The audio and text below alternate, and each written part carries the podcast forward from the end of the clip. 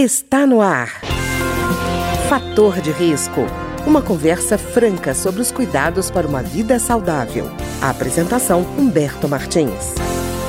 Olá, no programa de hoje nós vamos conversar sobre o uso terapêutico da toxina botulínica e a sua aplicação especialmente na neurologia. A nossa entrevistada de hoje é a doutora Gladys Arnes, que é neurologista pediátrica. Tudo bom, doutora Gladys? Oi, tudo. Muito obrigada pelo convite. Doutora Gladys, é, o uso da toxina botulínica, né, do Botox, eu estava vendo que um dos usos seria no caso das distonias. O que, que, é isso exatamente e como é que ela é aplicada nesse caso? Então, as distonias, elas são movimentos rápidos, por contratura muscular rápida, que a pessoa acaba perdendo o controle, né? Então a informação neurológica, ela não vai da, da forma correta para esse músculo. Então o que acontece? Aumenta a contração e, e, e o movimento da pessoa, a função desse grupo muscular acaba tendo muito impacto no dia a dia da pessoa, porque são movimentos muito rápidos. Então, a pessoa pode ser na cabeça, por exemplo, a distonia cervical, que é bastante comum de se ver, que a pessoa faz aquele movimento com a cabeça, seja lateralizando, seja para trás. Então, são movimentos rápidos, que tem muito impacto, por exemplo, a pessoa vai sentar na mesa para se servir qualquer refeição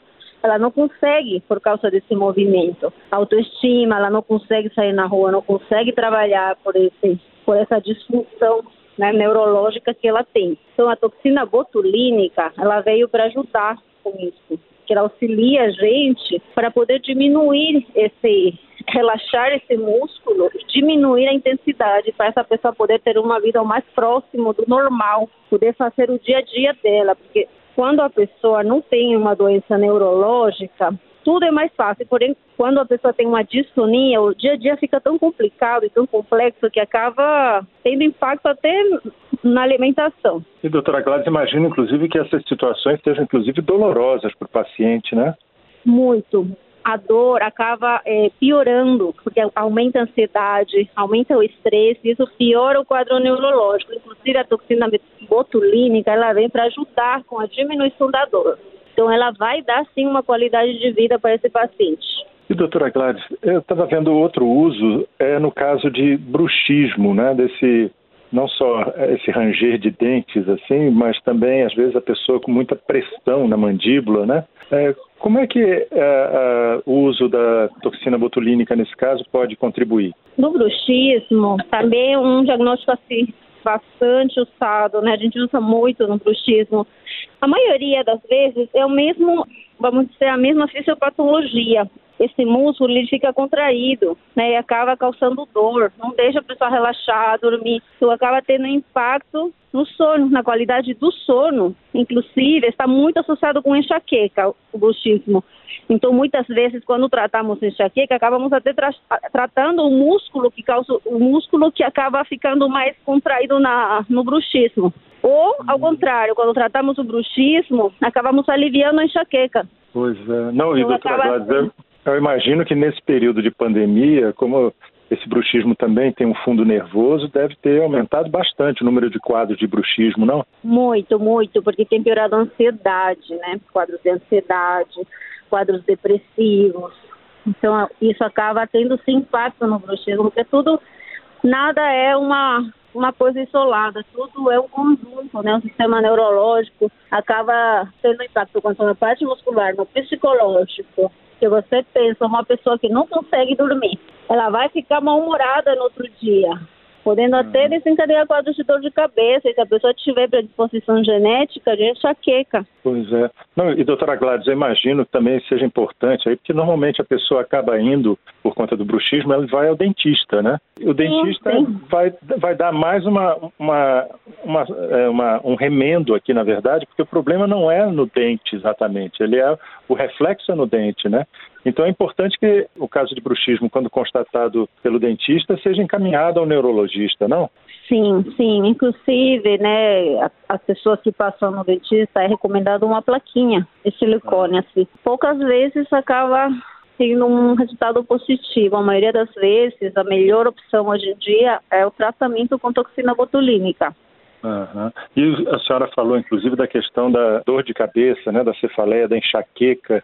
Esse também é um uso da toxina botulínica, a senhora falou no caso do bruxismo, mas além do bruxismo, essa relação com a, a enxaqueca, ela pode existir de que forma? Como é que o Botox pode ajudar nesse caso? Então, usamos muito a toxina botulínica para tratar enxaquecas crônicas, tá? Aquele, aquela enxaqueca, aquela dor de cabeça que a pessoa já tomou medicamento, já fez um monte de tratamento sem resultado. Então a toxina botulínica ela vem, se aplica mesmo no couro cabeludo, fazemos aplicações bem com uma agulha bem pequenininha, a pessoa praticamente não sente dor na hora da aplicação. E esse tratamento vai durar três meses, né? Então acaba resolvendo sim a enxaqueca. Tem pesquisas, evidências científicas do resultado na enxaqueca. Outro uso muito importante da toxina botulínica e na verdade o principal é na espasticidade, a paralisia cerebral. Que no meu ah. caso, né, é, usamos muito por ser neurologia infantil e adolescência, usamos muito na paralisia cerebral, então na espasticidade, facilitando o dia a dia dessa criança.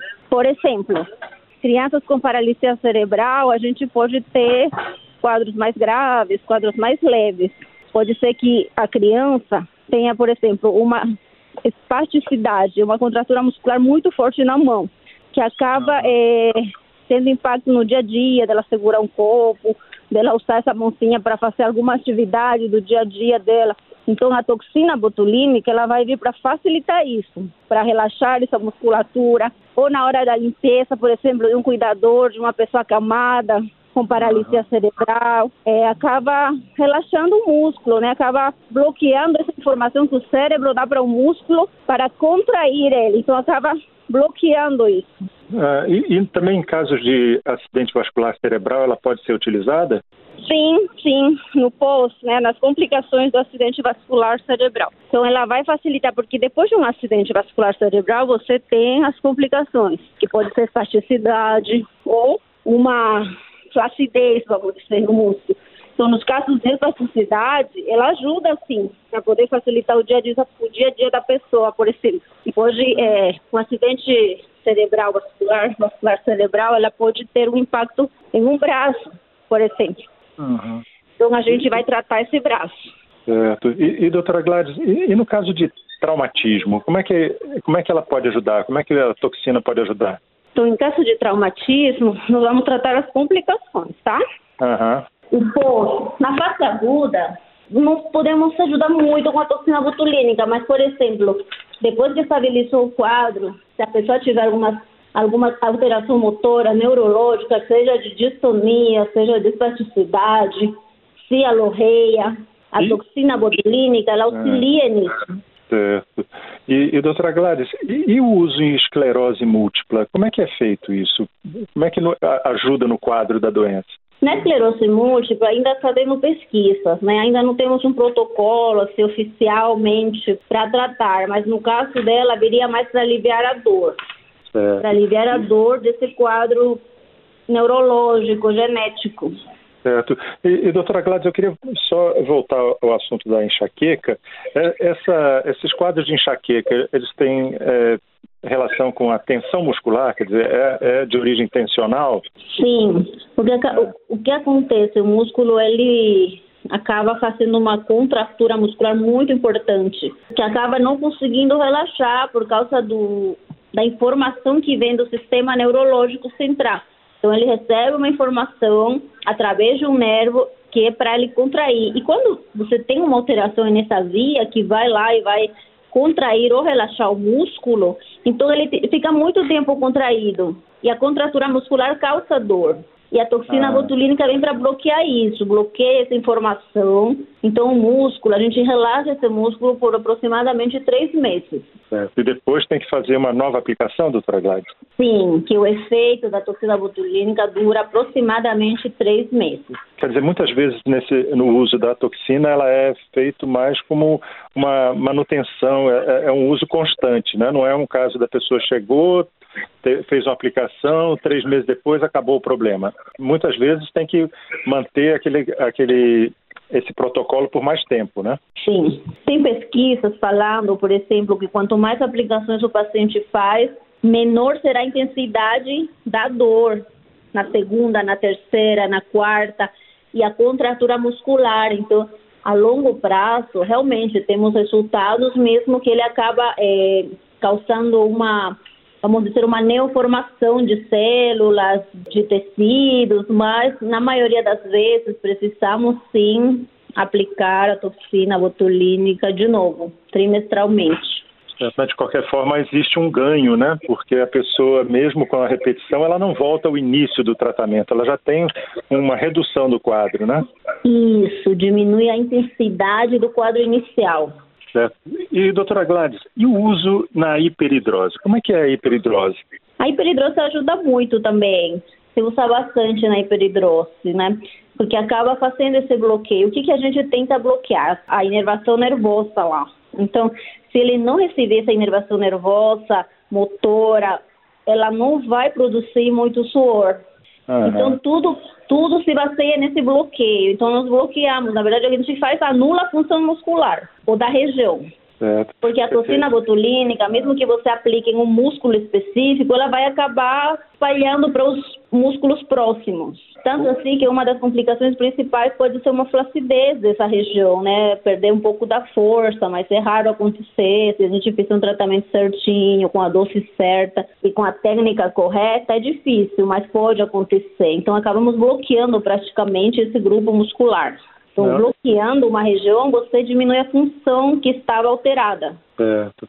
Não, eu acho importante isso que a senhora está dizendo, porque a pessoa que sofre com hiperidrose, ela sua excessivamente e é sempre atribuída a uma questão psicológica só, né? Muito. E, e não muito. é só a questão psicológica, né? Ela pode ser auxiliada no caso da toxina botulínica, né? Sim, a toxina botulínica, né, desde os anos 70, 80 já se, se usa muito na medicina. Então, é, é um medicamento hoje em dia com mais indicações é, dentro da medicina. Se usa na oftalmologia, se usa na dermatologia, se usa como tratamento para dor, né? Dor específica mesmo. Os especialistas em dor usam muito na ortopedia, na psiquiatria, na neurologia e na dermatologia hoje em dia, né? Tanto assim que ela é mais conhecida do uso estético, vamos dizer, porque foi conhecida com a primeira marca que saiu no mercado, que era a marca Botox, porque a marca é Botox. Mas uhum. o princípio ativo é a toxina botulínica. E dentro de temos muitas marcas, né? Que não vou falar quais são, porque temos várias opções de marcas de toxina botulínica no Brasil.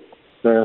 E, e, e, doutora Gladys, é, outra, outro uso que eu achei interessante é no caso das pessoas que sofrem com salivação excessiva, né? A fialorreia, né?